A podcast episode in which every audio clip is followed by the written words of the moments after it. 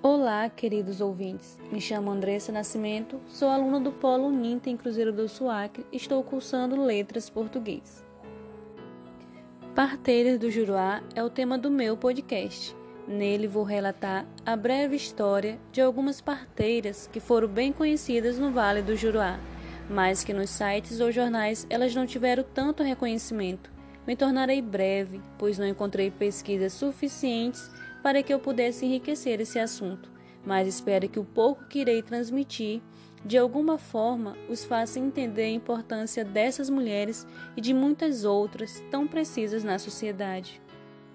É importante que a população conheça alguns dos rostos que salvaram muitas vidas, mulheres guerreiras que fizeram tantos partos por amor. Elas tinham poucos recursos, mas mesmo assim, empatia ao próximo não faltou. Sabemos que hoje, com a expansão da ciência e tecnologia, as parteiras foram deixando de ser procuradas e hoje são poucos comuns até em lugares interioranos. A personagem escolhida foi Georgette Mariano, a dona Zizi, já falecida, uma das parteiras mais antigas da região. Dona Terezinha Soares tem 68 anos, começou a trabalhar na unidade em 1971 que na época era o Hospital do Juruá. Amiga de Dona Zizi, ela conta que a parteira é uma profissional dedicada. Ela não deixava as mulheres que iam ter bebê sofrerem. Tratava todo mundo com carinho e era uma pessoa linda, recorda. Ainda de acordo com o relato da dona Terezinha, naquele tempo a luz elétrica da cidade era encerrada à meia-noite. Nós trabalhávamos com a luz das velas, relatou. Essas personagens, em sua maioria, já saíram do plano terreno, mas as trajetórias ficaram. Os bebês, que agora já são mulheres e homens adultos, contam algumas histórias. Um deles é Jonathan Lima, nascido em 1992 e que foi pego, expressão popular utilizada nas regiões Norte e Nordeste para designar esse momento. Minha mãe achava que estava com cinco meses de gravidez, mas aí começou a sentir dores e teve que ir correndo para a parteira, que no caso era nossa vizinha, a dona Carmélia, relatou Jonathan.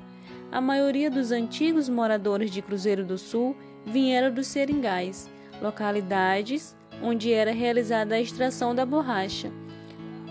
Lá, por ser possível chegar apenas de barco, ainda hoje faz com que a viagem dure dias e até semanas. Assim, a assistência médica era mais difícil, quase inexistente à época. As parteiras então foram nascendo aos poucos, moldadas pela realidade, sendo um fazer passado de geração a geração. As paredes e muros do Hospital da Mulher e da Criança do Juruá serviram de tela para homenagear e registrar a história de uma cidade cujos filhos vieram ao mundo pelas mãos das conhecidas parteiras. No muro dianteiro do hospital, a figura da mulher, confortando um bebê de colo, é de Giosete Mariano, a dona Zizi, já falecida, uma das parteiras mais antigas da região.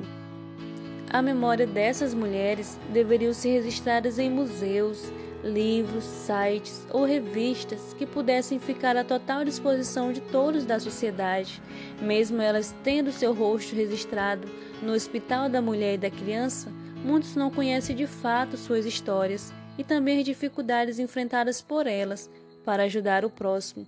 Como podemos perceber, elas foram muito importantes na vida de todas as mulheres que tinham difícil acesso aos hospitais e maternidades naquela época.